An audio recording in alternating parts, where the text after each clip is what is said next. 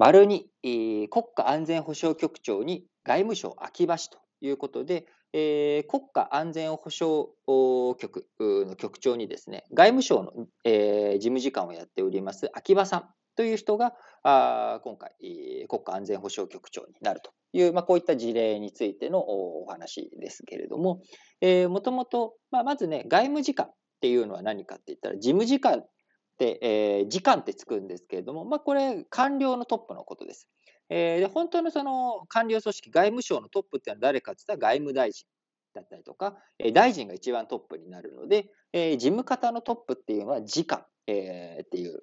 肩書きになるんですけれども、え今、外務省の事務次官、外務省のトップをやっている人が国家安全保障局の局長に就任するということになります。で、この国家安全保障局っていうのが一体何なのかいうのをちょっと解説をしますとですね、えー、日本にはですね、国家安全保障会議っていう会議があります。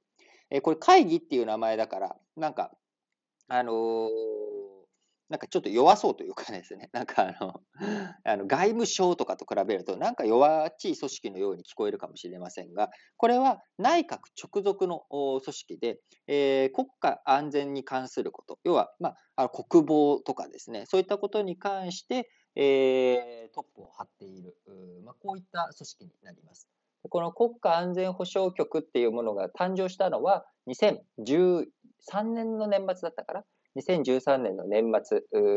になっておりますけれども、こちら、あの内閣総理大臣がトップをして、外務大臣、防衛大臣、そして内閣官房長官、この4人が、えー、中心になって、えー、トップは誰かって言ったらあ、内閣総理大臣がトップをそのままあのやっている組織です。で、今言った通り、この外務大臣と防衛大臣が入っているので、えー、その本当に国家の安全保障関係について、えー、海外で何か問題がありましたとか、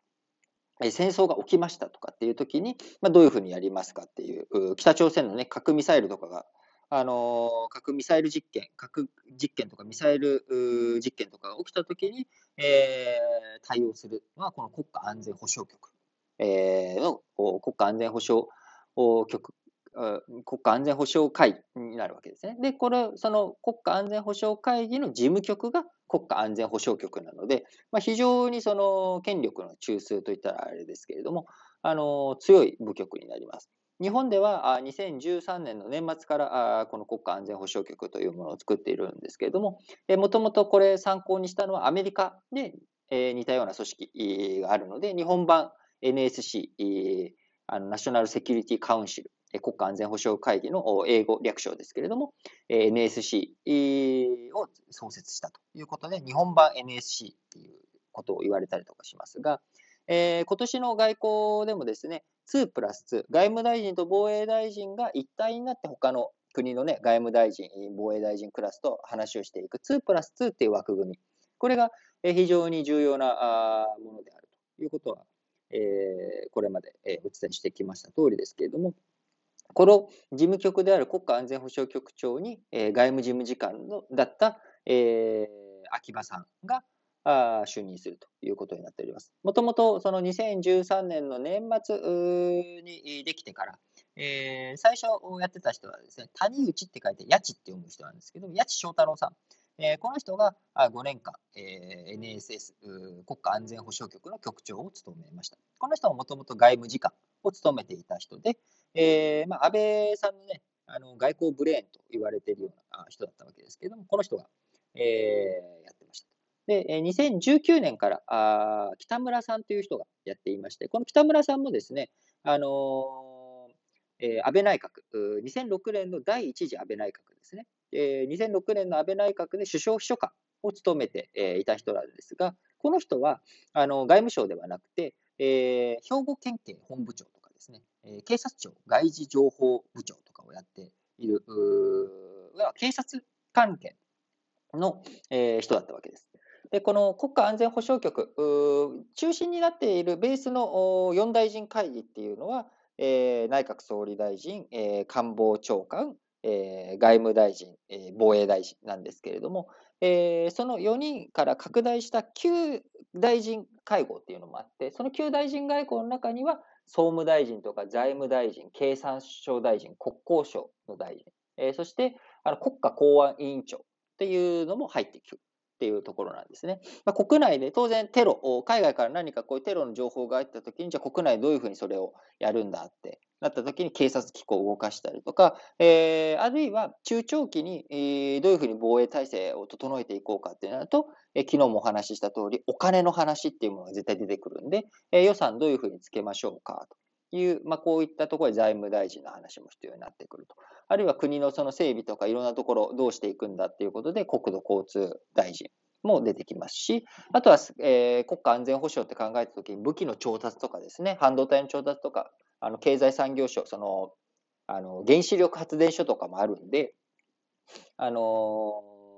経済産業大臣っていうものも絡んでくるということで、拡大会議というものがあるわけですけれども、まあ、この中で、えー、今あ、ずっとやってきてた人っていうのはですね、まあ、安倍さんのブレーンだったりとか、安倍さんの、えー、息の強い、影響力の強い人たちがなっていたということになっています。で、これまでずっと、その、こう、どちらかというと、そういった外交とかですね、あの安全保障関係については官邸が主導をしていく、内閣総理大臣がトップで、トップダウンでいろいろとやっていくっていうところが強くありましたけれども、そのトップダウンの組織として要の一つとして握られているのは国家安全保障局というところなわけです。でただ、この国家安全保障局の、えー、事務方のトップにですね、今回、秋葉さんが、えー、外務省出身者でトップに立つということになっていくので、今後、外務省を中心に外交政策を打ち立てていくっていうふうに、まあ、あのなっていくんじゃないのかな。まあ、これまでね、安倍さんは外交すごく、えー、得意というか、外交に力を入れていた方ですけれども、あの今の菅ちゃんって、まあ、昔からよく言われてますけれども、まあ、外交、そんなに得意じゃないよねと、ずっとあの国内総務大臣とか国内問題を中心にやっていることが多かったから、えー、そうなってくると、やっぱりきちんとしたバランスを取っていくっていう上で、外交の専門家を、えー、事務方のトップに置いていくという、まあ、こういった人事になっているのかなと。思っております。えー、今後、9月